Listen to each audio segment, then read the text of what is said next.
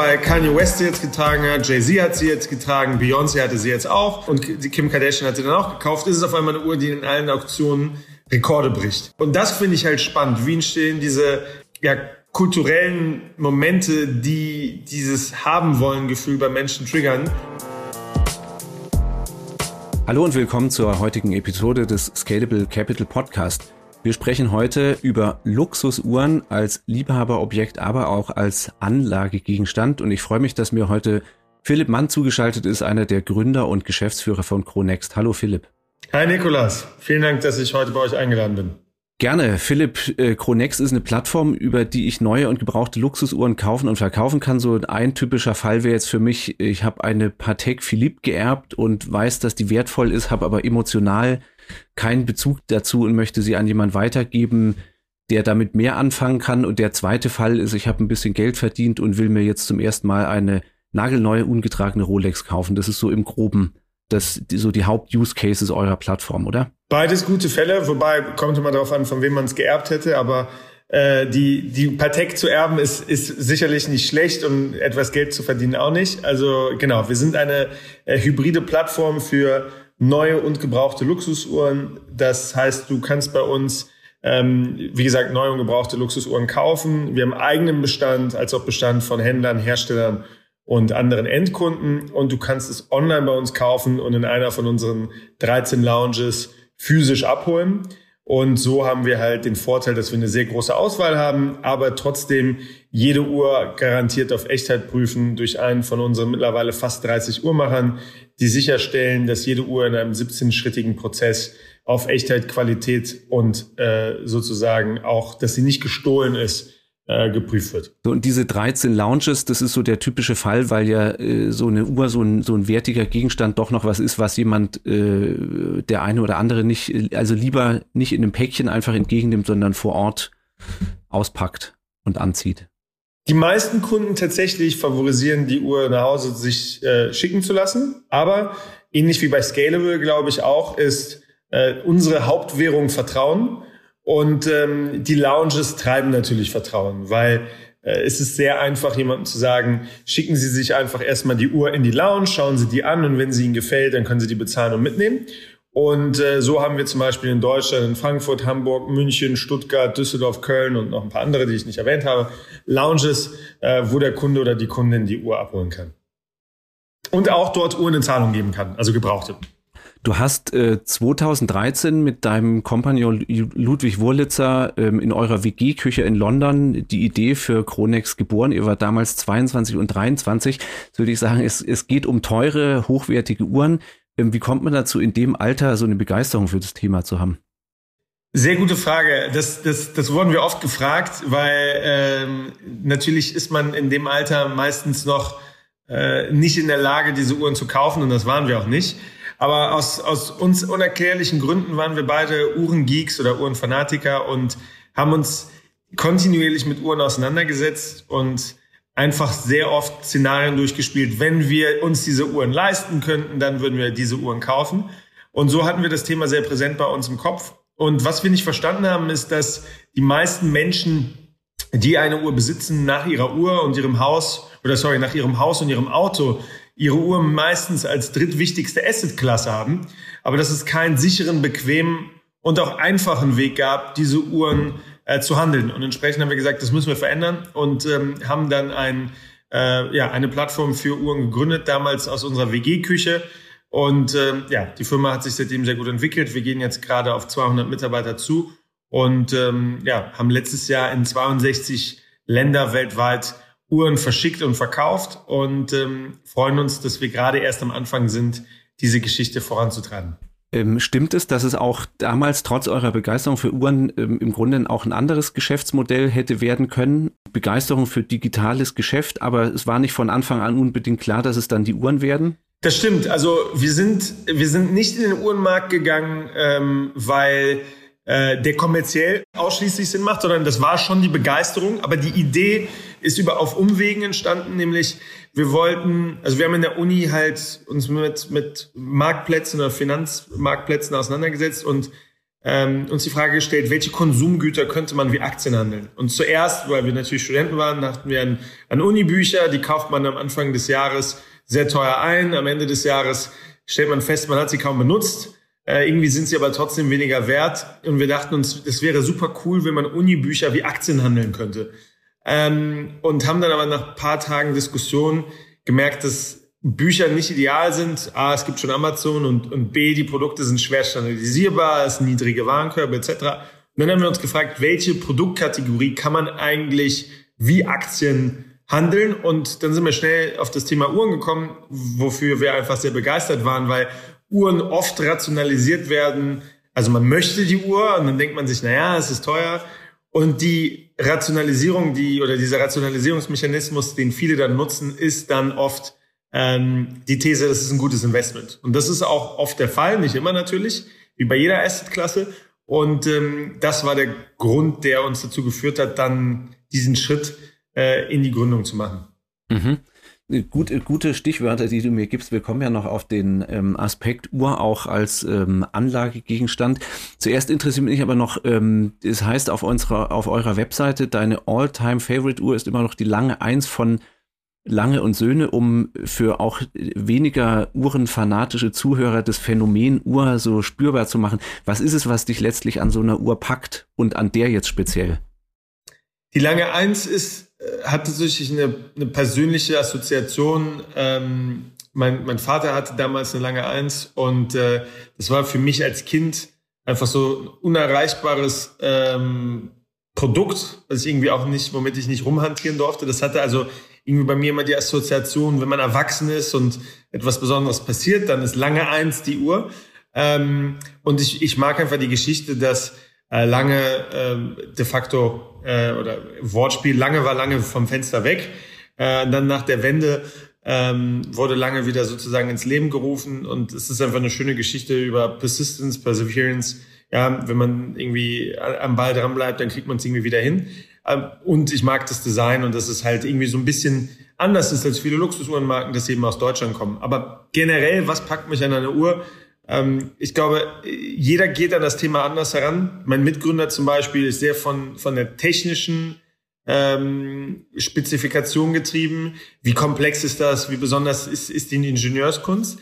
Bei mir ist es tatsächlich immer eigentlich das Design, das, das was mich irgendwie am Anfang in, in, interessiert und, und wie, wie das Ganze zustande kam und dann vielmehr der kulturelle Kontext.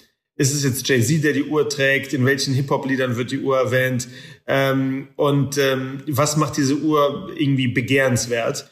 Ähm, und ähm, ja, so sind halt verschiedene Uhren über die Jahre für mich, ich sag mal, in den Zirkel von Uhren, die ich besonders gerne habe, aufgenommen worden.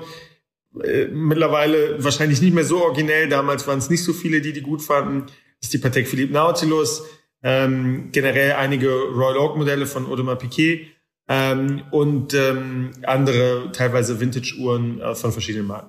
Also das sind bei dir auch so sozusagen so eher so Meta-Werte, die man dann da mit in Verbindung bringt, was um die Uhr herum passiert, ne? Auch weil ja ganz, also das, das mit diesen Komplikationen, den sogenannten, von denen du gesprochen hast, ist ja so erstmal oft auch das Augenfälligste, ne? Die hatten ewigen Mondkalender und solche Geschichten. Genau. Ich finde die Komplikation natürlich auch spannend, aber persönlich für mich, finde ich, ist das so ein bisschen, das, das ist so der Vergleich, das eine Auto hat 600 PS, das andere Auto hat 700 PS, dann gibt's wiederum eins mit 800 PS. Ich finde so, die, es ist nicht mehr so originell, diese, ich nenne es mal Komplikationinflation voranzutreiben, ähm, sondern ich finde es viel spannender, in welchem kulturellen Setting wurde diese Uhr relevant? Oder ähm, warum ist diese Uhr auf einmal so begehrenswert? Zum Beispiel dieses Jahr eine Uhr, die, die extrem an Relevanz gewonnen hat, die KT Crash. Ähm, über die hat keiner Anfang des Jahres gesprochen. Ich fand sie schon vor drei Jahren sehr schön. Und weil Kanye West sie jetzt getragen hat, Jay-Z hat sie jetzt getragen, Beyoncé hatte sie jetzt auch ähm, und Kim Kardashian hat sie dann auch gekauft, ist es auf einmal eine Uhr, die in allen Auktionen Rekorde bricht. Ähm, und das finde ich halt spannend. Wie entstehen diese ähm, ja, kulturellen Momente, die dieses haben wollen Gefühl bei Menschen triggern und was für einen Impact hat das auf Preise? Äh, das ist das ist was mich primär interessiert und äh, ich habe tatsächlich auch meine Masterarbeit darüber geschrieben. Ähm, und äh, ja, das ist auch wie ich irgendwie selber mich mit Uhren auseinandersetze. Also das bei mir ist es nicht primär getrieben durch die Komplikationen, wobei das natürlich auch ein Faktor ist. Zum Beispiel eine Uhr, die ich sehr schön finde, ist äh, die H, Moser und Zier, ähm, den ewigen Kalender, weil es eine Komplikation ist, aber der Moser ewiger Kalender, der zeigt nur eine Datumscheibe an. Also er sieht aus wie eine ganz normale Uhr mit nur einer Datumscheibe, aber im Hintergrund versteckt ist ein ewiger Kalender. Und das finde ich zum Beispiel von der Herangehensweise total spannend, weil es ist das ultimative Understatement. Man hat eine Komplikation und zeigt sie noch nicht mal. Ähm, aber das finde ich spannender als einfach nur die Tatsache, dass es ein ewiger Kalender ist ist Luxusuhren äh, zu tragen heute und, und zu sammeln was anachronistisches? Ich meine, wenn ich jetzt rein die Zeit wissen will, jeder hat heute sein Handy dabei.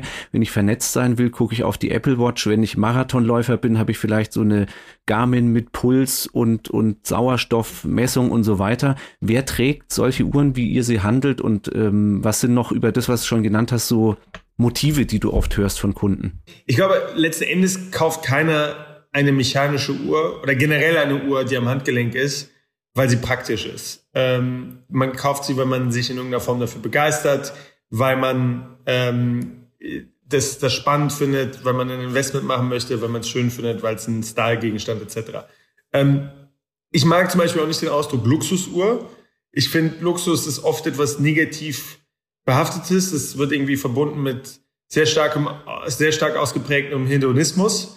Ähm, und das, was wir aber eigentlich haben. Bist du kein Hedonist? Hedonist ist auch so negativ behaftet, aber ich glaube, es wäre jetzt schwer ja. zu behaupten, ich bin kein, ich habe nicht hedonistische Züge, sage ich mal. Ähm, als jemand, der in einer Firma arbeitet, die Luxusuhren verkauft. Das wäre wahrscheinlich nicht glaubwürdig.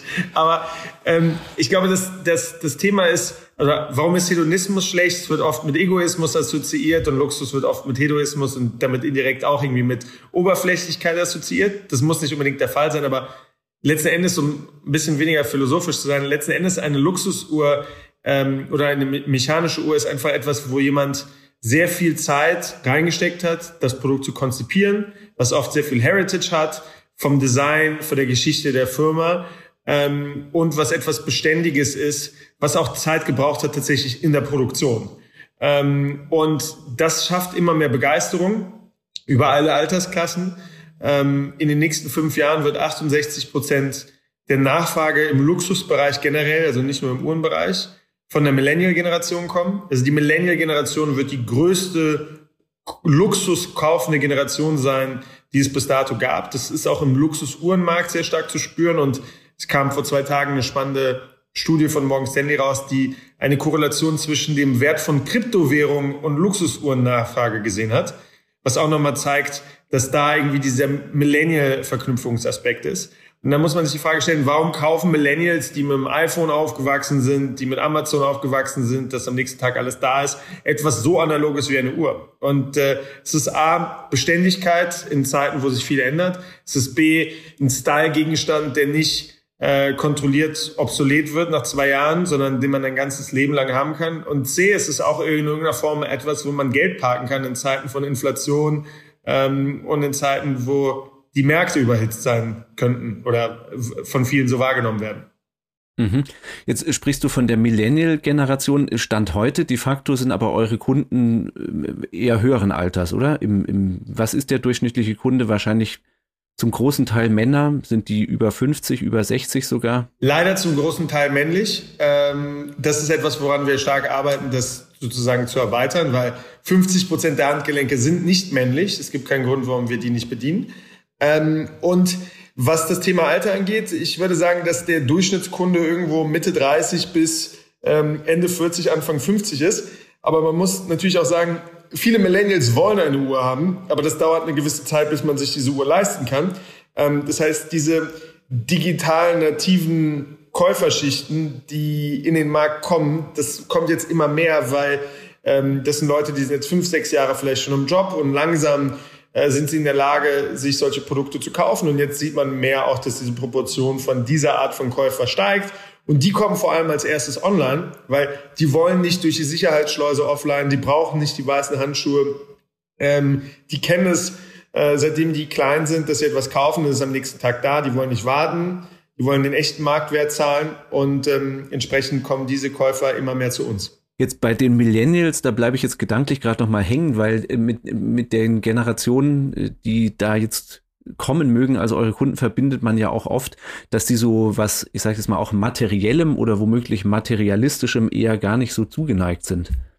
Wenn man sich äh, erstmal die Studien anschaut, dann, wie gesagt, Luxus, 180 Prozent des Wachstums der Luxusbranche insgesamt, also auch Fashion, in den nächsten fünf Jahren kommt von, dem, von den Millennial-Käufern. Das heißt, die sind sehr affin, was Luxus angeht. Und das Spannende ist, man sagt ja oft, Millennials interessiert Besitztum nicht mehr. Und das stimmt. Wenn wir uns Autos anschauen, geht es nicht mehr ums Auto, sondern es geht um Mobilität. Wenn wir uns ähm, Reisen anschauen, geht es nicht mehr um Hotel, sondern Unterkunft, Airbnb etc.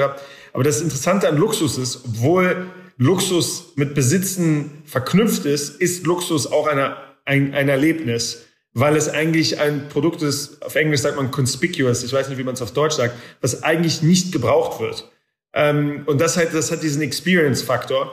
Das heißt, die Luxusuhr zu haben und sie in den sozialen Medien zur Schau zu stellen, ist auch sehr stark ein Teil von der Identität. Und deswegen sieht man, dass da das Thema äh, Besitztum ähm, und quasi Dinge nur mieten oder nutzen äh, sozusagen weniger relevant ist, weil die Produkte wollen, die, die, die Käufer wollen trotzdem das Produkt besitzen. Aber was man tatsächlich sieht, ist, dass viel mehr Zirkularität da drin ist. Das heißt, anders als früher, wenn meine Eltern eine Uhr gekauft haben, dann ist irgendwas, keine Ahnung, Gutes passiert und dann ist man in den Laden reingegangen, hat eine Uhr gekauft und dann hat man die besessen sein ganzes Leben lang. Irgendwann hat man sie vielleicht nicht mehr getragen, aber man hat sie nicht wirklich verkauft.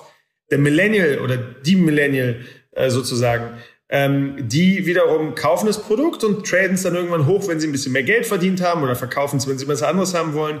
Das sieht man jetzt auch schon im Fashion-Bereich über Plattformen wie Kleiderkreise oder Mädchenflohmarkt, dann im höherpreisigen Segment Vestia Kollektiv. Und das geht auch im harten Luxus so weiter. Und deswegen sehen wir, dass der Millennial-Käufer absolut ähm, sehr stark sich mit diesem Produkt assoziiert. Und ein spannender Datenpunkt ist, ich weiß nicht, was für Musik du hörst, aber wenn du dir die Spotify Top 100 weltweiten Charts anhörst, dann, dann werden die meisten Lieder von Hip-Hop beeinflusst sein. Ähm, und äh, ich sag mal 80 bis 90 Prozent der Charts sind in irgendeiner Form Hip-Hop related. Und ähm, 90 Prozent von diesen Liedern werden meistens vom, vom Rapper da eine Rolex, eine Audemars, eine Patek oder eine Richard Miller wählen. Das ist letzten Endes schon der Primer für die Kunden von morgen, äh, dass das Kunden sind, äh, Produkte sind, die sie haben wollen. Und ähm, entsprechend glauben wir, dass die größte Generation ähm, der Luxusuhrenkäufer erst gerade in den Markt kommt. Okay. Ähm, du hast äh, das Stichwort Kleiderkreisel ähm, genannt vorhin. Also ist mir auch wieder hängen geblieben, weil ähm, einerseits ja verstehe dieses äh, diese Zirkularität, die du angesprochen hast. Andererseits bei Kleiderkreisel ist ja ganz klar so, ich trage eine Klamotte ab, dann will ich sie nicht mehr haben und dann bin ich auch bereit, die zu einem Preis äh, oft wesentlich unter dem, wie ich sie gekauft habe, wieder zu verkaufen. Bei den Uhren ist ja dann doch ähm, bei dem Wiederverkauf die Hoffnung da, dass ich möglicherweise mehr kriege, als äh, ich mal dafür ausgegeben habe. Also ich glaube, letzten Endes würde auch niemand, der bei Kleiderkreise ähm, Produkt einstellt, was dagegen haben, wenn du genauso viel oder mehr zahlen würdest, als man bezahlt hat. Nur in der Natur der Sache mit, mit Fashion oder mit, mit, wenn ich jetzt Jogging-Schuhe habe und ich, ich möchte dir verkaufen und ich bin 500 Kilometer da drin gelaufen, glaube ich nicht, dass du sie unbedingt haben willst. Das, das Schöne an der Uhr, ähnlich wie Kunst oder ähnlich wie ein Haus, es spielt eigentlich keine Rolle, ob es gebraucht ist. Ähm, das Produkt hat eigentlich, wenn es adäquat aufgearbeitet ist, keinen sichtlichen Unterschied, ob es neu oder gebraucht ist. Und wie du gesagt hast, die Nachfrage die letzten 20 Jahre, die letzten 30 Jahre war so stark, dass die Preise sich positiv entwickelt haben. Das heißt, wenn man ein glückliches Händchen hatte oder ein glückliches Handgelenk in dem Fall äh, für die richtige Uhr, dann hat man durchaus die Chance, dass das Produkt sich im Preis entwickelt hat. Und wenn wir uns viele Uhren anschauen, die, die, die wir im Sortiment haben, die sind dieses Jahr wirklich 20, 30, 40 Prozent gestiegen. Ähm, also die schlagen so ziemlich jeden Index ähm, was echt schon sehr spannend ist, was Preisentwicklungsdynamiken angeht.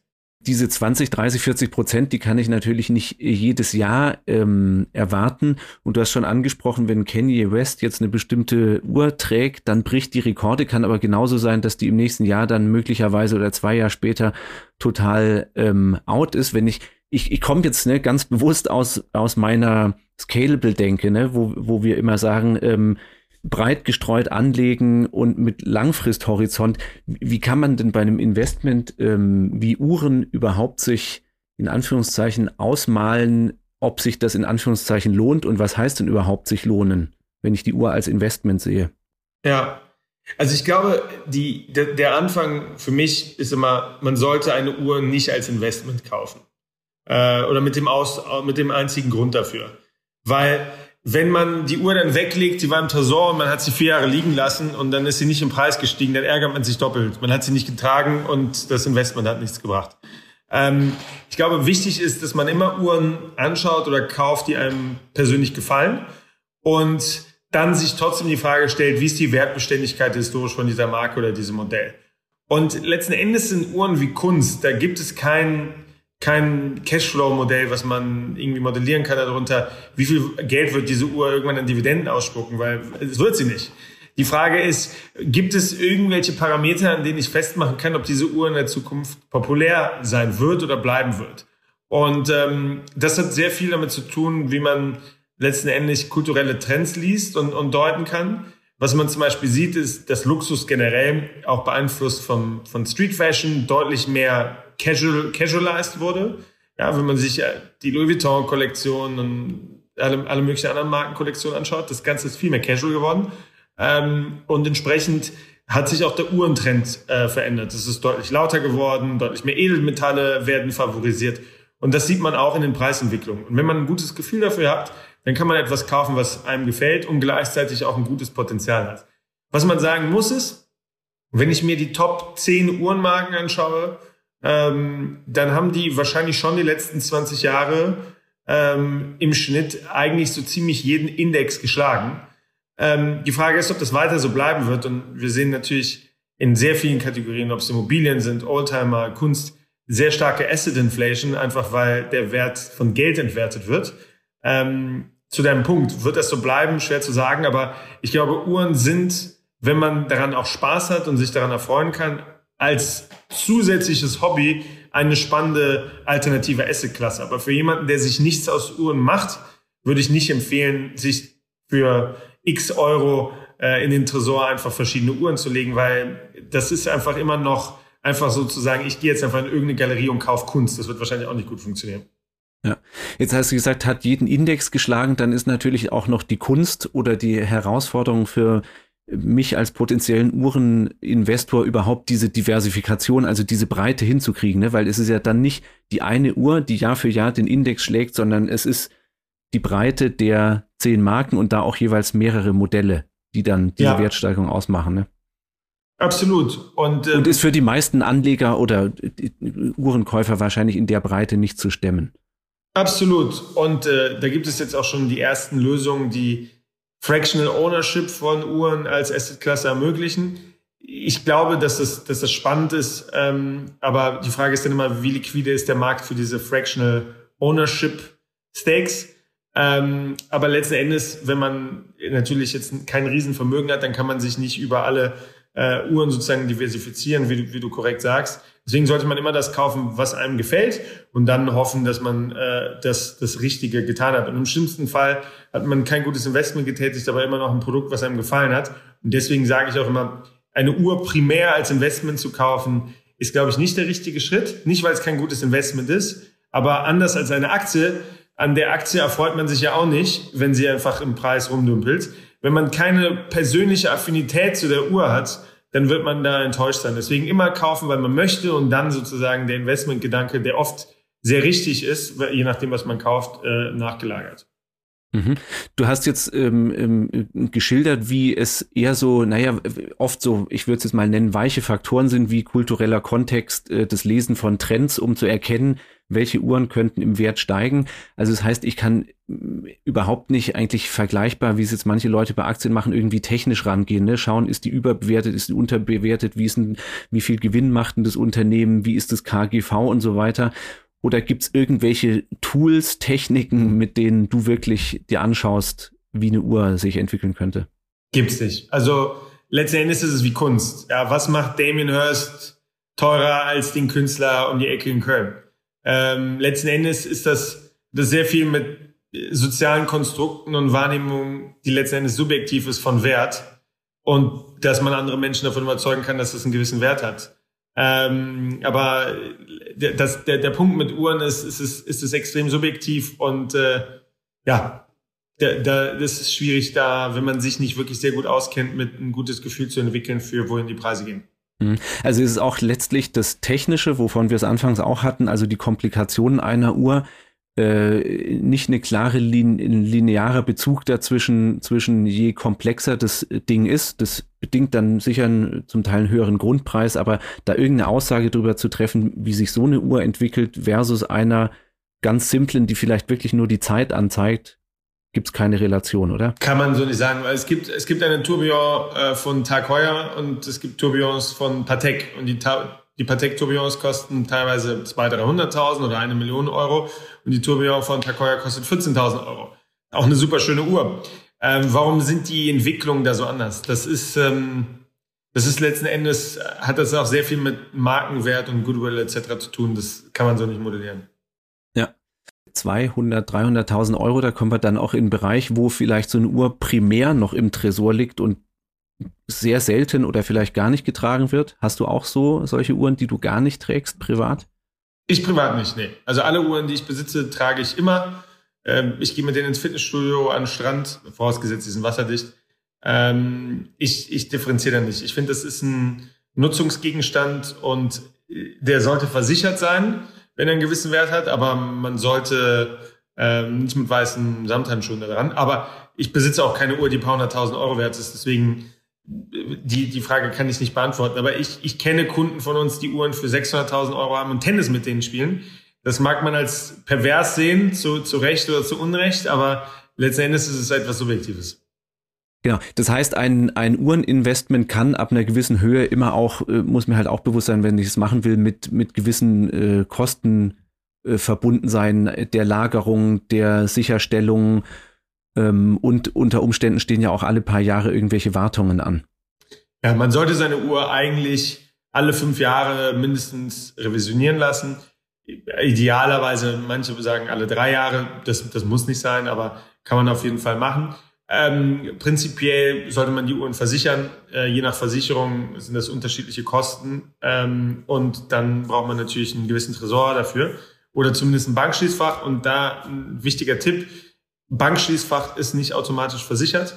Ähm, das sollte man mit seiner Versicherung prüfen. Banken haben meistens sehr niedrige Versicherungshaftungssummen äh, für die Bankschließfächer. Und deswegen sollte man sehr oft nochmal prüfen, wie der Vertrag ist von der Miete von dem Bankschließfach und das dann gegebenenfalls über die eigene Hausratversicherung mitversichern. Ähm, jetzt, wie hoch ist denn die Gefahr, dass ich bei einer Wartung an jemanden gerate, der das nicht so macht, wie es sein sollte und womöglich Teile verbaut, die, wenn sich dann der nächste Experte anguckt, bei Cronext zum Beispiel, sagt, äh, pff, die ist gar nicht so viel wert, wie du dachtest? Das kommt natürlich darauf an, wo du das machst. Wenn du bei Cronex deine, deinen Service machst, dann ist, ist das Risiko bei null. Und äh, wenn du deinen Service bei anderen nicht genauso qualifizierten und professionellen äh, Werkstätten machst, dann kann das Risiko sehr viel höher sein. Man sollte einfach sicherstellen, dass man eine vertrauenswürdige und im Idealfall autorisierte Vertragspartei hat, die, die den Service macht, äh, um sicherzustellen, dass man keine Frankenstein-Uhr äh, bekommt. Frankenstein-Uhren sind äh, werden genannte Uhren, wo teilweise originale und nicht originale Teile verbaut sind. Das, das möchte man natürlich vermeiden. Und das ist auch was, was ihr macht, ne, diese Revision, so als äh, Leistung, um Kunden an euch zu binden nach dem Kauf, oder? Also wir bewerben das nicht aktiv. Aber wenn du zum Beispiel deine Uhr bei uns gekauft hast, dann würden wir schon in der Regel deine Serviceaufträge aufnehmen. Wir bewerben es aktiv momentan nicht einfach, weil wir sehr stark wachsen, vor allem im Gebrauchtuhrensegment und da die gesamte Kapazität von unseren Uhrmachern nutzen wollen. Aber es ist definitiv etwas, was wir perspektivisch weiter ausbauen werden. Ja.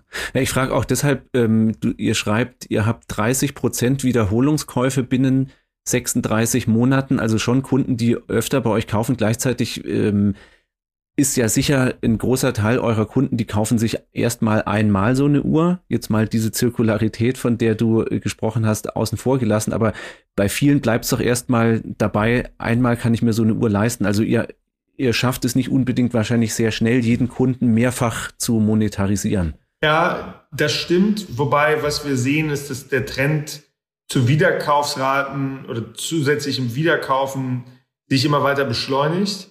Nicht nur, weil der Kunde oder die Kundin nochmal was dazu kauft, sondern weil es sehr oft um eine Zahlungnahme gibt, um was Neues zu kaufen mit der bestehenden Uhr und ein bisschen draufzulegen. Und äh, um einen Kunden von uns zu zitieren, es gibt nicht viele Drogen auf der Welt, die genauso suchtmachend sind wie mechanische Uhren. Ähm, das heißt, ja, ich glaube, dass es da eine große Chance gibt, dass die Leute deutlich schneller zurückkommen, als es ihnen vielleicht initial lieb war. Verstehe. Also das heißt, ich fange ab einem gewissen Sockel, wenn ich das Geld habe, mal an, mir eine Uhr zu kaufen und dann merke ich irgendwann, oh, jetzt könnte ich eigentlich ein bisschen drüber gehen. Wenn es dann nicht äh, voll reicht, dass ich die neue Uhr bezahlen kann, dann verkaufe ich die bisherige wieder und, und arbeite mich dann quasi so ein bisschen nach oben. Genau. Mhm. Ich will noch mal auf die Millennials zurückkommen, die du angesprochen hast. Ähm, wenn wir jetzt überlegen, wer, wie viele von denen, welcher Anteil von denen denkst du, ist denn mal in der, auch in der finanziellen Lage, dass man sagt, das sind jetzt unsere Kunden und vielleicht nicht nur einmalige Kunden? Was ist da eure Projektion? Das ist schwer zu sagen. Ich glaube, ähm, es ist klar, dass das Segment, was wir bedienen, nicht äh, jeder kaufen kann und auch möchte. Was wir aber sehen, ist, dass es eine immer größere, ich sag mal, Liberalisierung oder Demokratisierung von Uhrenbesitz geht. Es gibt immer mehr Kunden bei uns, die das Thema Finanzierung oder Ratenkauf wählen und das ist an sich auch keine schlechte Idee. Das ist fast wie ein Sparplan, wenn der Zinssatz niedrig genug ist. Ähm, es gibt immer mehr Leute, die auch sagen, ich möchte dafür sparen. Ähm, das heißt, letzten Endes ist, glaube ich, die Frage viel weniger, was verdient jemand, sondern wie stark ist die Intention, ähm, dieses Produkt zu besitzen und wie bereit bin ich, entweder einen Ratenkauf zu machen oder aber auch äh, einen längeren Zeitraum auf andere Dinge zu verzichten, um dieses Produkt zu besitzen. Deswegen, ich glaube, dass prinzipiell deutlich mehr Leute heute äh, Luxusuhren kaufen wollen als früher. Nicht nur, weil es mehr Menschen gibt, die viel verdienen, ähm, sondern auch, weil einfach mehr Menschen sich dafür interessieren und bereit sind zu sagen, dann verzichte ich halt einmal die Woche abends essen zu gehen oder einen Urlaub im Jahr vielleicht weniger etc., weil ich unbedingt eine mechanische Uhr haben möchte. Aber willst du oder kannst kannst du eine Zahl nennen, jetzt weil du den Sparplan angesprochen hast, da jetzt so die da könnte man ja sagen, im Grunde genommen, da ist in, in Deutschland der Addressable Market 80 Millionen. Also sprich, ich kann schon für mein Kind anfangen, mit einem Euro einen, einen Sparplan einzurichten. Und ähm, wenn wir jetzt sagen, von den 80, 82 Millionen Leuten hier in Deutschland, wie viele würdest du sagen, sind potenziell eure Kunden? Ja, also ich meine, es gibt ich, ich beantworte es mal anders. Es gibt weltweit 56 Millionen Menschen, die Assets im Wert von einer Million Euro oder einer Million Dollar plus haben. Und du musst kein Millionär sein, um eine mechanische Uhr dir kaufen zu können. Ähm, das heißt, der Markt ist extrem groß. Ähm, ist es jetzt ein Prozent der Bevölkerung? 820.000? Ist es jetzt drei Prozent? Schwer zu sagen, aber ich würde behaupten, ich glaube, Scalable sitzt in München Du kannst in kein Café in München gehen, wo du nicht jemanden mit einer teuren Uhr siehst. Und das ist kein München-spezifisches Phänomen. Das heißt, der Markt ist viel größer, als man denkt. Ähm, und ja, ich glaube, dass das Thema Uhr einfach viele Menschen begeistert. Und äh, wie du gesagt hast, man braucht vielleicht nicht mehr ein Auto. Dann möchte man umso mehr die Uhr kaufen. Und wir sehen, dass immer mehr Leute diesen Markt entern noch einen Ausblick. Ähm, ihr hattet einen Börsengang vor, den habt ihr erstmal wieder geschoben, weil es hieß, äh, nicht so gute Aussichten für, für Wachstumsunternehmen. Was wäre jetzt so, ein, so eine Gegebenheit, wo ihr sagen würdet, jetzt ist der richtige Zeitpunkt? Woran würdet ihr es festmachen? Ich glaube, das sind viel, verschiedene Faktoren, ähm, die so ein Fenster sozusagen attraktiv machen. Das hat immer damit zu tun, natürlich auch, welche Unternehmen oder mit welchen Unternehmen wird man verglichen? Wie performen gerade diese Unternehmen? Wie geht es dem Luxusumfeld? Wie geht es dem Schweizumfeld? Und wie sind momentan neue Missionen generell äh, im Markt für Technologie-Wachstumsunternehmen? Unser Ziel ist auf jeden Fall früher als später äh, den Anlauf wieder zu machen und sicherzustellen, dass wir beim zweiten Mal in ein gutes Marktumfeld kommen. Wann das ist, ist noch schwierig zu sagen. Also ist wahrscheinlicher, dass zu den 62 Ländern, die ihr im Moment ähm, bespielt, noch weitere dazukommen, bevor der Börsengang kommt? Oder was kann man als nächstes von euch erwarten? Wir wachsen stetig. Wir sind jetzt dieses Jahr sehr stark wieder äh, gewachsen, haben unser Wachstum fast verdoppelt gegenüber letztem Jahr. Ähm, seitdem die Covid-Situation sich zumindest wieder normalisiert hat, hätte ich letzte Woche gesagt, aber sich in gewisser Weise stabilisiert hat, würde ich jetzt heute sagen ähm, weil Luxus ist immer sehr stark sentimentgetrieben. Letztes Jahr haben die Menschen sich Sorgen gemacht, dass sie nicht genug Toilettenpapier haben. Da war der erste Gedanke nicht, ich brauche eine neue mechanische Uhr. Das Ganze stabilisiert sich jetzt wieder und äh, entsprechend sehen wir, dass unser Wachstum sich beschleunigt und auch die Länder, in die wir weiter verkaufen. Das heißt, wer weiß, dieses Jahr, wenn wir vielleicht in 80, 90 Länder verschickt haben, das werden wir äh, Ende des Jahres sehen. Aber das, was wir jetzt gerade sehen, ist, dass wir momentan die stärksten Monate in der Geschichte von Kronex hatten, die letzten paar Monate. Wir sind deutlich über unseren eigenen internen Plänen. Ähm, die Performance von, von, von uns äh, auf allen Parametern ist wirklich da, wo wir sie haben wollten. Und ähm, wir hätten auch die Zahlen getroffen, die wir dem, äh, die, die wir dem Markt versprochen haben, als wir noch geplant haben, an die Börse zu gehen dieses Jahr. Das heißt, es, es läuft sehr gut und ich denke, dass wir dieses Tempo hoffentlich weiterhalten können ähm, und sind bemüht und fokussiert, das zu tun. Dann noch, äh, noch eine Frage jetzt zum, zum Marktumfeld. eBay hat jetzt zuletzt auch eine Ankündigung gemacht, dass sie eine äh, Echtheitsprüfung von Uhren machen. Wie sieht man das bei Chronext? Ich glaube, Chronext ist der einzige Spieler, der wirklich jede Uhr mit 17 Schritten auf Echtheit prüft, durch sechs Uhrmacher, Hände äh, und durch drei Uhrmacher oder Uhrmacherinnen. Also wir stellen wirklich sicher, dass jede Uhr garantiert echt ist. Wir benutzen verschiedene Polizeidatenbanken, um sicherzustellen, dass die Seriennummer nicht als gestohlen gemeldet wurde und dass die Qualität wirklich so ist, wie sie auf dem Foto ist. Wir nehmen Uhren wirklich persönlich. Also jede Uhr, die wir verkaufen, ist auch nur eine Uhr, die wir selber kaufen würden. Und ich glaube, das ist einmalig. Generell finde ich es gut, dass das Thema Echtheit und auch gestohlene Ware immer präsenter wird, weil das ist ein sehr großes Problem in der Uhrenindustrie und alle, die das nicht adäquat oder überhaupt nicht prüfen, ähm, sind in einem Marktumfeld, wo sie ein sehr großes Risiko eingehen und deswegen finde ich es gut, äh, weil das nochmal hervorhebt, was der Vorteil von Chronex ist und wo wir wirklich einmalig positioniert sind. Philipp Mann, ich sage herzlichen Dank fürs Gespräch. Vielen Dank, Nikolas. Alle, die uns zugehört haben, danke für die Zeit und wie immer der Hinweis, wenn es Fragen gibt, Themenvorschläge, Anregungen, dann gerne eine Mail schreiben an podcast@scalable.capital. Danke und bis zum nächsten Mal.